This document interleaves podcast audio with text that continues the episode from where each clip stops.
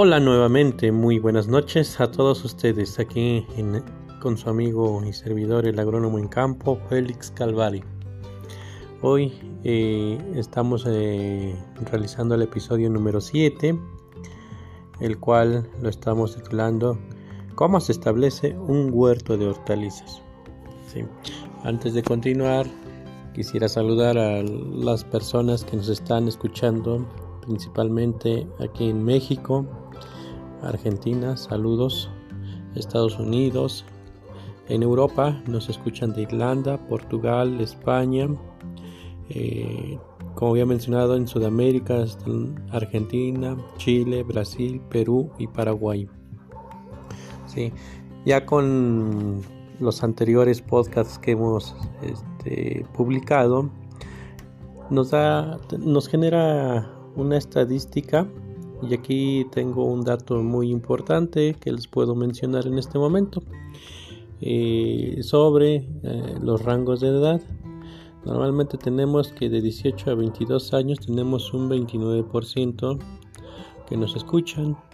Y también tenemos un dato del 28 al 30, de 34 años que es un 30% es un, son los mayores radios este, escuchas de este podcast y pues quisiera también eh, en este momento dar un, un tema que posiblemente sea de importancia para iniciar en algún cultivo de, importancia por la cual nosotros hemos, eh, hemos decidido en hacer este podcast sobre cómo establecer el huerto de, de hortalizas. ¿sí? ¿Por qué? Porque en muchas localidades rurales pues normalmente tenemos eh, un espacio detrás de la casa, un terreno o un pedazo de tierra que no está siendo cultivado el cual podemos establecer un cultivo, un cultivo que nos dé alimentos para el autoconsumo. ¿sí? Nosotros aquí en México tenemos eh, en, nuestras casas un pedazo de tierra el cual eh, sembramos de acuerdo a la temporada que, se tiene, como el maíz, frijol, calabazas, eh, los quelites. Y ahorita se acerca una fecha especial que es el, el 2 de noviembre que se festeja todos los santos, el cual en este tiempo ya se, ya se sembró la flor de muerto. Todo esto se, se siembra en terrenos de traspatio, pues donde la mayor parte de la población pues es de autoconsumo. Hay superficies que son de producción comercial que se vende a gran en mayoreo. Pero en cambio en las localidades rurales pues solamente se tienen para autoabastecimiento. Entonces, eh, en eso es lo importante que tenemos que hablar el día de hoy.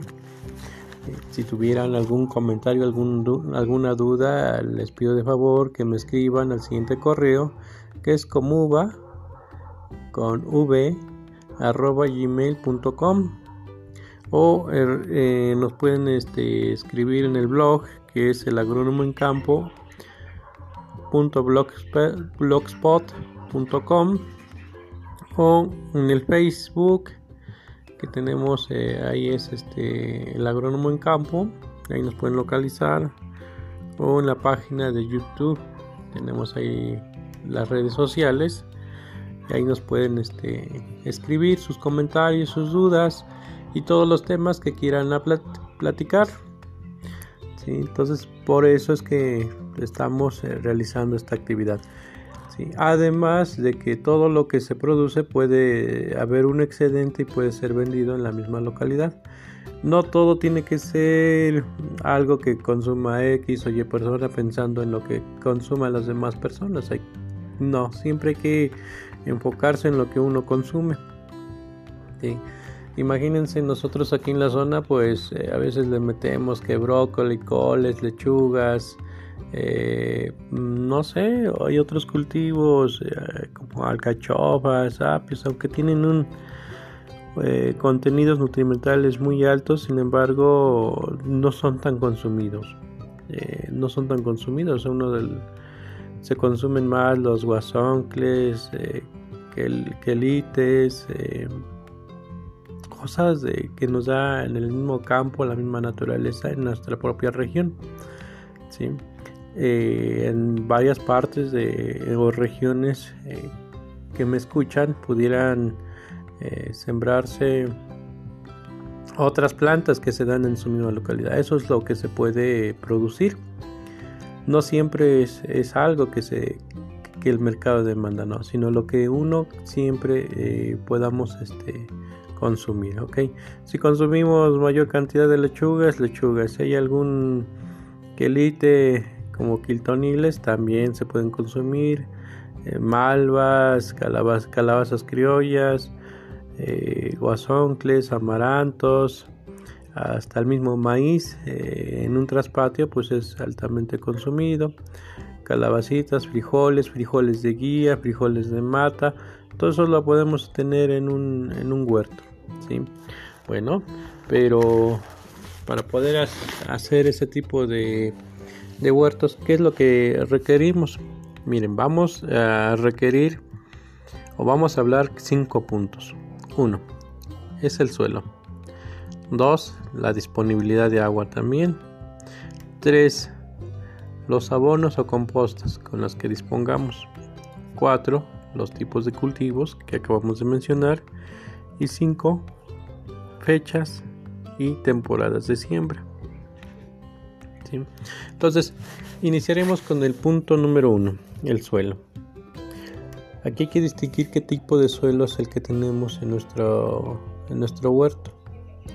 Muchas de las veces tenemos suelos arenosos, tepetatosos o son suelos este, muy buenos que se llaman francos.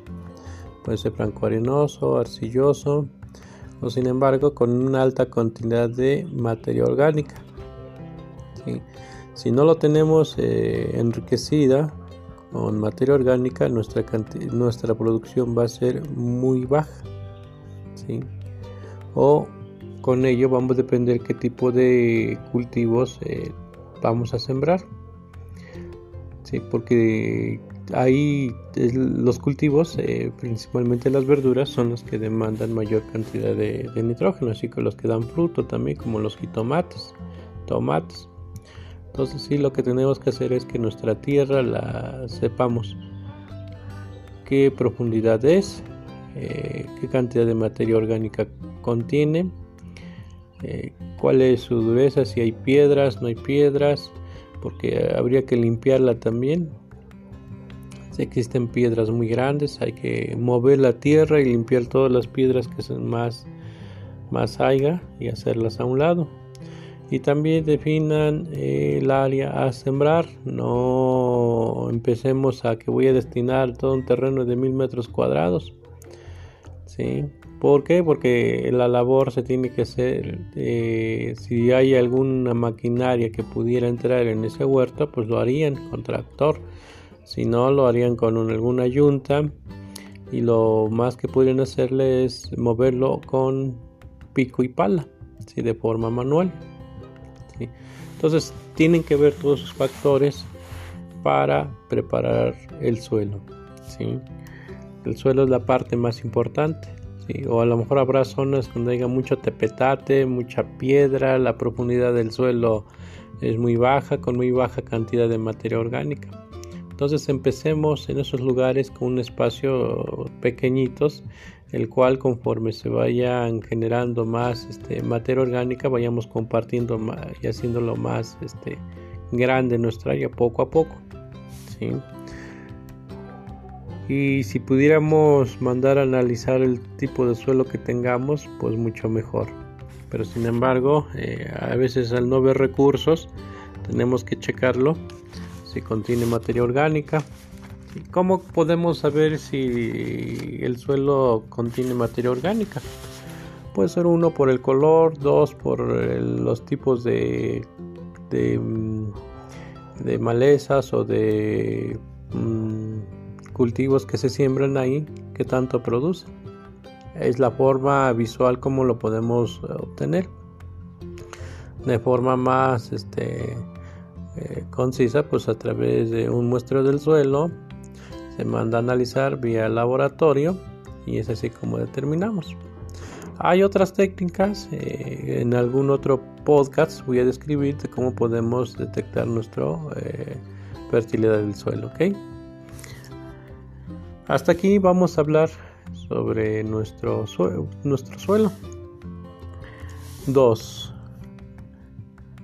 qué tan disponible tenemos eh, el agua en nuestro en nuestro lugar donde vamos a sembrar las hortalizas porque muchas de las veces eh, el agua pues, es para consumo humano o se trae de zonas muy lejanas o a lo mejor son zonas donde llueve bastante y hay disponibilidad de agua constante o hay ríos, arroyos o nacimientos de agua. Si es así los casos, pues eh, evitaremos el eh, que no hay problemas con el agua, pero hay zonas donde sí la escasez de, agua es muy, muy, pero muy escasa, ¿no? Eh, entonces no abunda tanta agua, entonces lo que tendríamos que empezar a ir pues son superficies muy, muy pequeñas y habríamos que empezar también a hacer la cosecha de agua en temporadas de, lluvia hay que almacenar nuestra, el agua que se tiene y podemos ahí hacer a lo mejor este con tinacos, cisternas, ollas, empezar a captar el agua y esa agua pues este, se tendría que aplicar o usar ya para la producción de alimentos. Y, también ahí hay que checar también nuestra calidad del agua que pudiéramos tener. Si es de lluvia es, mucho mejor, el agua potable también. si son de ríos, arroyos donde eh, aguas arriba, pues a lo mejor hay este casas, hay otras este pueblos y que cual desalojan sus sus aguas, sus drenajes ahí. Habría que tener mucho cuidado para la producción de nuestros alimentos. Eso es lo que tenemos que considerar porque hay que debe haber inocuidad en los productos que va que vamos a consumir, principalmente los de hoja y los de fruto que son principalmente nuestros frutos y verduras que consumimos a diario. ¿Ok? El tercer punto es eh, los abonos o las compostas. Muchas de las veces tenemos a lo mejor un cochinito, son los pollos, son los marran, eh, a lo mejor un borreguito, un burrito que utilizamos para, la carga y esos abonos eh, que tenemos mm, muchas veces lo aplican directamente a la planta, al terreno, pero ahí a veces eh, al no descomponerse bien el, el abono, pues llevamos todavía granos de semillas, de semillas de de malezas, de otros cultivos y además tenemos parásitos también y que van junto con el abono y de ahí este, los llevamos a, las plantas. Por eso es que tenemos que llevar un proceso de descomposición para hacer una composta. Una composta, ya sea por medio de manejo de volteo de la tierra de un lado a otro, eh, o, hacer lombricomposta. En otro podcast vamos a hablar de cómo se realizan este tipo de compostas.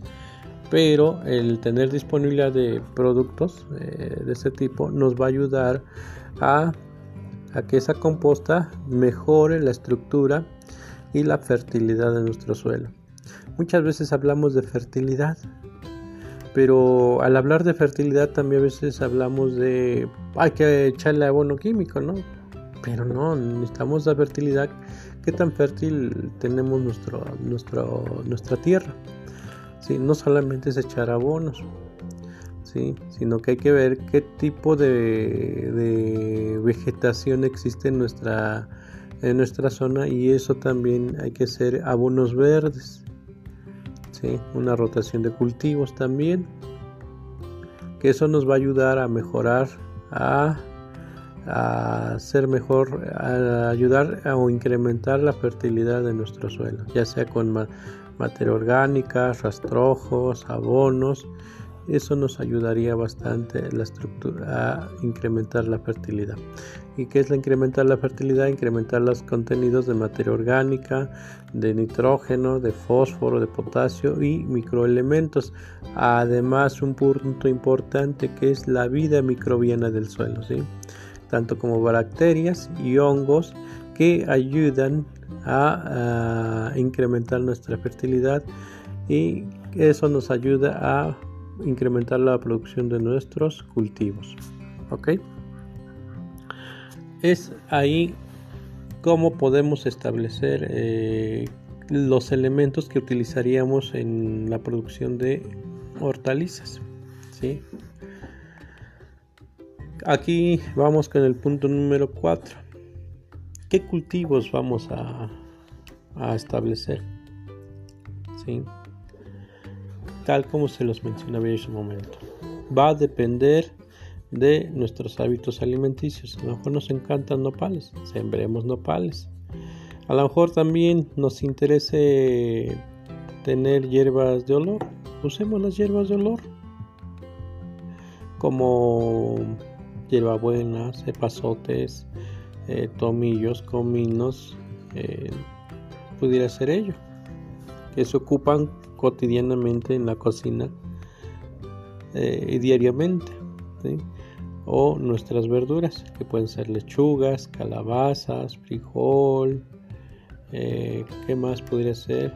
En dado contra otros eh, verduras pueden ser la col, la coliflor, el, ¿cómo se llama este? El brócoli, pueden ser cebollas, ajos, alcachofas, espinacas, acelgas, eh, puede ser cilantro, todo lo que vayamos a ocupar eh, en nuestra cocina y de lo que consumamos.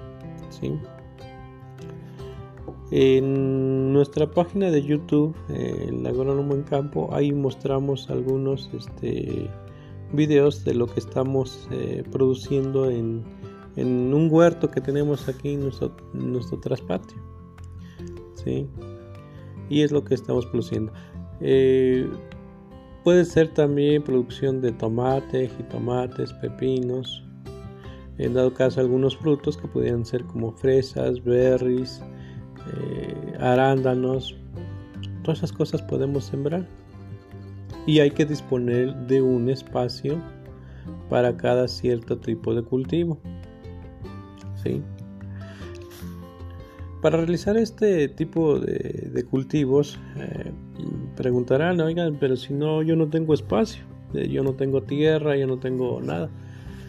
Establecer una huerta no solamente es establecer en suelo, también lo podemos hacer utilizando macetas y utilizando nuestra imaginación. Hay muchas cosas que tenemos en casa que podemos utilizarlo como macetas. A lo mejor si tenemos suficientes recursos, podríamos comprar algunas macetas de lujo y pudiéramos ponerlo en nuestro jardinero.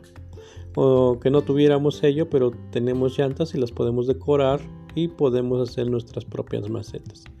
Tenemos cubetas, tenemos este mm, cubetas, algo que tengamos en nuestras casas.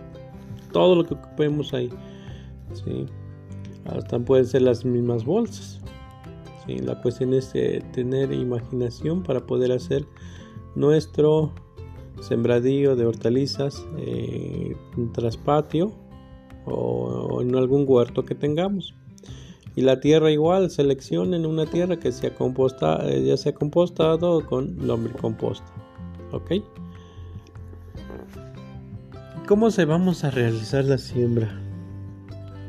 Normalmente eh, nos imaginamos un huerto y que tenemos, a lo mejor también podemos tener hasta árboles frutales, ¿sí? como duraznos, eh, chabacanos, eh, higos, poder tener un, un este, aguacate o algún fruto que nos guste, si tenemos suficiente espacio.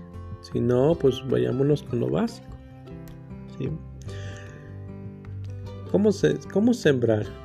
Aquí para realizar la siembra necesitamos tener escamas y aquí depende de nuestra superficie que dispongamos. Si somos, y dependiendo del número de integrantes de la familia, si somos a lo mejor eh, esposa y esposo, puede ser un espacio muy pequeño, de medio metro cuadrado, medio metro, un metro cuadrado por cada cultivo que, que podamos tener. A lo mejor un metro cuadrado de, lechuga o un metro cuadrado de, de, acelgas, de quelites, de quiltoniles, todo tipo de cultivos que vayamos a consumir por cada metro cuadrado. ¿Sí? Camas. Aquí tienen que ser camas de un metro cuadrado y así se tiene, si hay mayor superficie puede ser de un metro por dos metros de, de fondo y levantar esa cama lo más alto posible. ¿Cuánto puede ser? puede ser de 40 centímetros. Una cama, levantar una cama de 40 centímetros y sobre la cama realizar la siembra. ¿sí? Dependiendo del tipo de cultivo, el tipo de semilla que tengamos, a lo mejor eh, primero empezamos a germinar y ya ves, una vez germinado en una charola o en algún un, área que se dedique a germinar, podemos ya hacer el trasplante a nuestras camas. ¿ok? dependiendo también nuestro tipo de, de suelo, que, es lo que tengamos, que, que tanto se nos ayudaría a levantar nuestra cama. Si son suelos muy, muy duros, pues una cama de 15 centímetros, de 20. Si son suelos eh, con buen manejo, pueden ser hasta 40 centímetros, y poder realizar nuestra cama.